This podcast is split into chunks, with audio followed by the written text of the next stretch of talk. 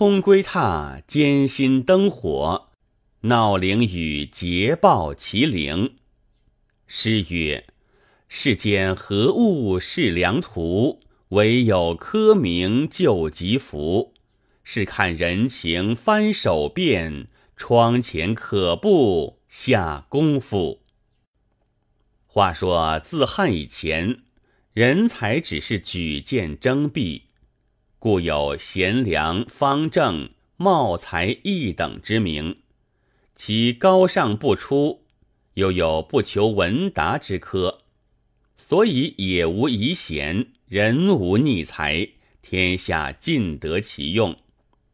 自唐宋以来，聚众科名，虽是别途近身，尽能治味全药，却是唯以此为华美。往往有只为不得一地，情愿老死京华的。到我国朝，初时三途并用，多有名公大臣，不由科甲出身，一般也替朝廷干功立业，青史标名不朽的。那见得只是进士才做的事。直到近来。把这件事越重了，不是科甲的人不得当权，当权所用的不是科甲的人不与他好衙门好地方，多是一番布置。见了以下出身的，就不是意图，也必捡个背栏所在打发他，不上几时就勾销了。总是不把这几项人看得在心上，所以别项人内便尽有英雄豪杰在里头，也无处展布。小的没甚长言广习，要做好官也没干，都把那志气灰了，怎能够有做得出头的？及至是个进士出身，便贪如柳道直。酷如周兴来俊臣，公道说不去，没奈何。考察坏了，或是参论坏了，毕竟替他留些根。又道是百足之虫，至死不僵。跌扑不多时，转眼就高官大禄，仍旧贵贤。岂似科贡的人一勾了账？只为世道如此重他，所以一登科第，便向升天。却又一件好笑，就是科第的人总是那穷酸秀才做的，并无第二样人做得。至于肉眼愚眉见了穷酸秀才，谁肯把眼梢来管顾他？还有一等豪富亲眷。放出以富欺贫的手段，做尽了恶薄腔子待他。道得忽一日榜上有名，多将转来，喝抛捧卵，偏是平日做枪欺负的，头名就是他上前出力。真个世间唯有这件事，贱的可以立贵，贫的可以立富。难分难解的冤仇可以立消，极险极危的道路可以立平。这末做了没几辆惹羞耻的事，一床锦被可以遮盖了。说话的怎见得如此？看官，你不信，且先听在下说一件势利好笑的事。唐时有个举子，叫做赵从。累随季历赴南宫春事，屡次不第。他的妻父是个中龄大将，赵从贫穷，只得靠着妻父度日。那戚家武职官员，宗族兴旺，见赵从是个多年不立事的寒酸秀才，没一个不轻薄他的。妻父妻母看见别人。不放他在心上，也自觉得没趣。道女婿不争气，没长进。虽然是自家骨肉，未免一颗厌一颗。弄做个老厌恶了。况且有心嫌比了他，越看越觉得寒酸，不足敬重起来。只是不好打发的他开去，心中好些不耐烦。赵从夫妻两个，不要说看了别人许多眉高眼低，只是父母身边也受多少两般三样的怠慢，没奈何，争气不来。只得怨命忍耐。一日，赵从又到长安复试去了，家里撞着迎春日子，军中高会，百戏失成。唐时名为春社，倾城侍女没一个不出来看。大户人家搭了棚场，设了酒席在内，邀请亲戚共看。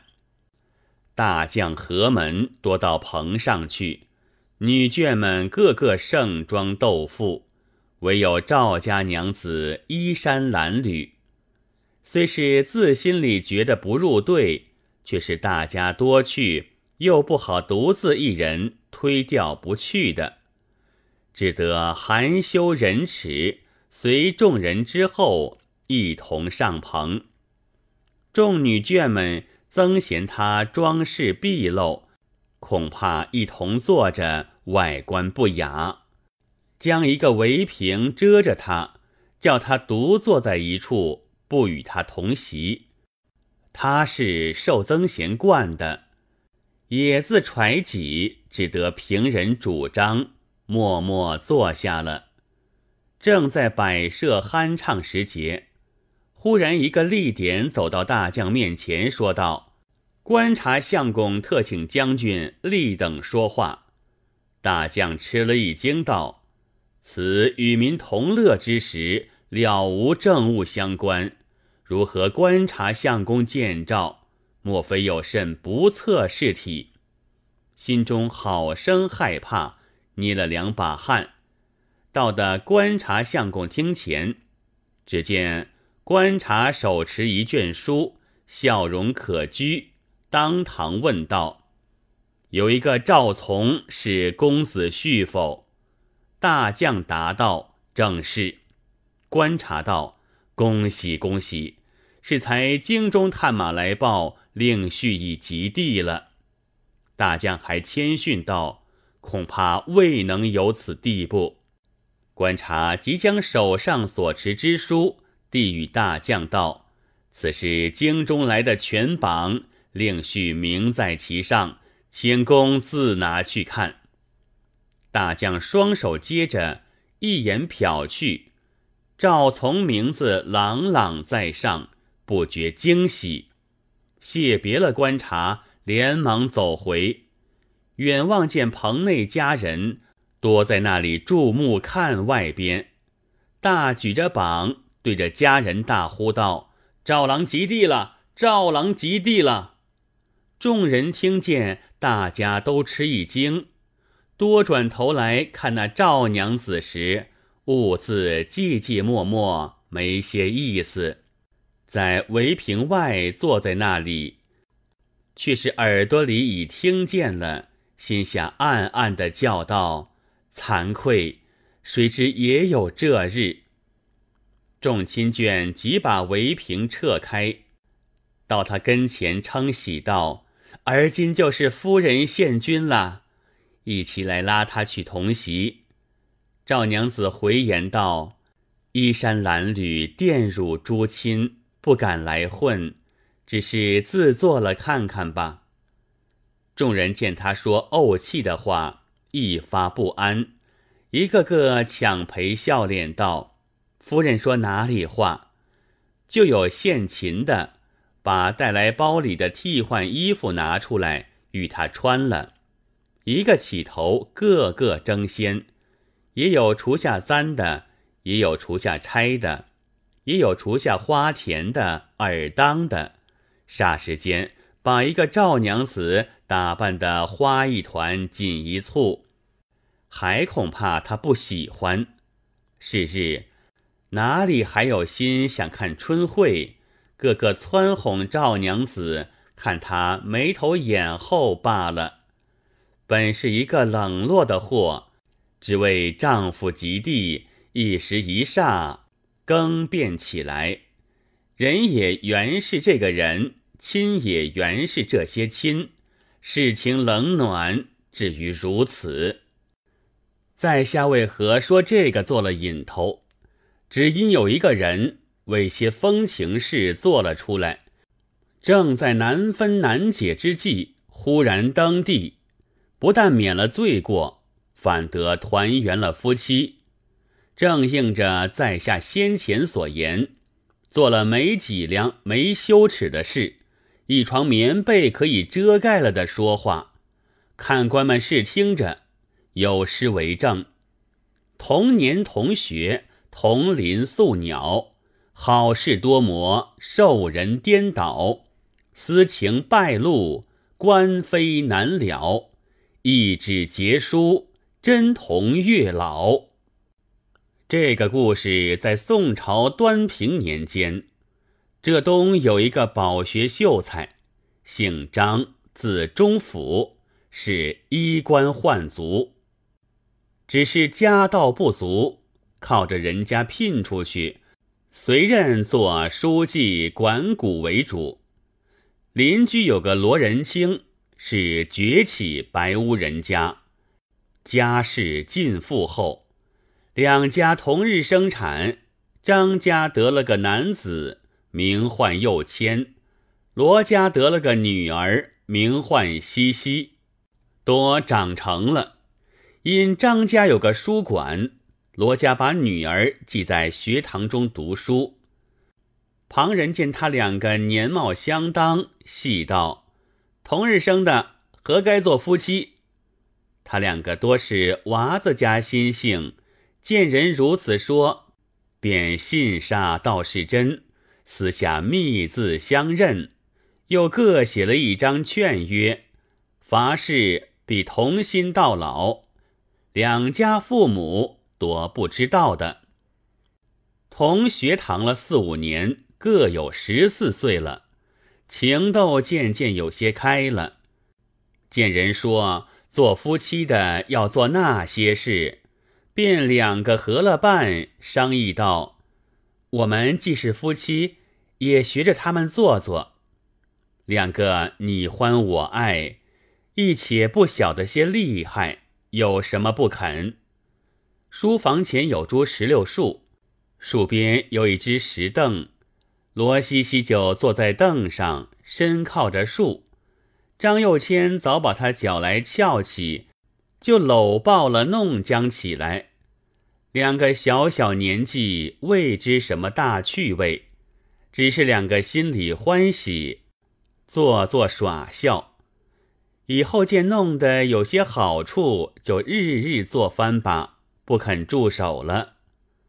冬间，先生散了馆，西西回家去过了年。明年，西西已是十五岁。父母到他年纪长成，不好到别人家去读书，不叫他来了。又先屡屡到罗家门首探望，指望撞见西西。那罗家是个富家，闺怨深邃，怎得轻易出来？西西有一丫鬟，名唤飞鹰，常到书房中服侍西西。相伴往还的，金西西不来读书，连飞鹰也不来了，只为早晨采花去与西西插带，方得出门。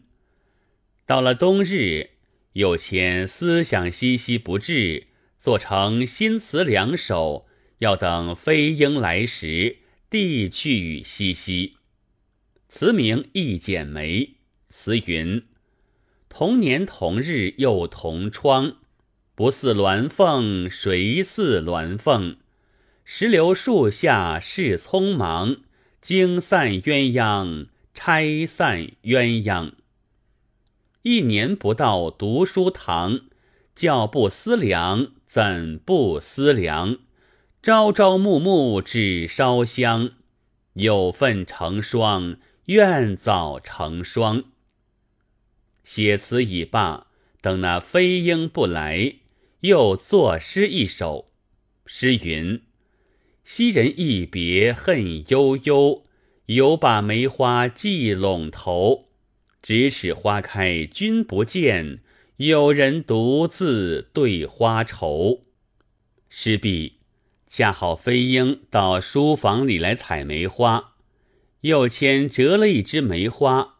同一词一诗递与他去，有密嘱飞鹰道：“此花正盛开，你可托折花为名，递个回信来。”飞鹰应诺，带了去与西西看了。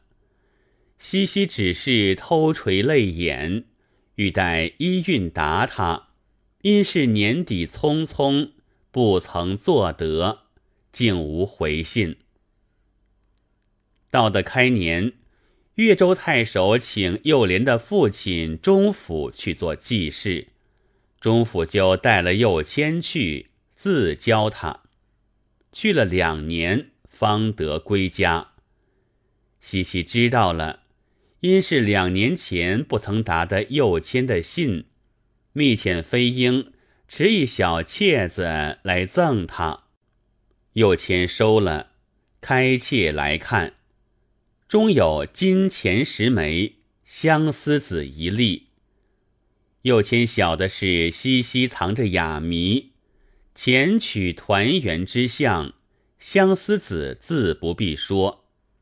心下大喜，对飞鹰道：“多谢小娘子好情纪念，何处再会的一会便好。”飞鹰道：“姐姐又不出来，官人又进去不得。”如何得会？只好传销地西罢了。又迁复作诗一首，与飞鹰拿去做回简。诗云：“一朝不见似三秋，真个三秋愁不愁？金钱难买尊前笑，一粒相思死不休。”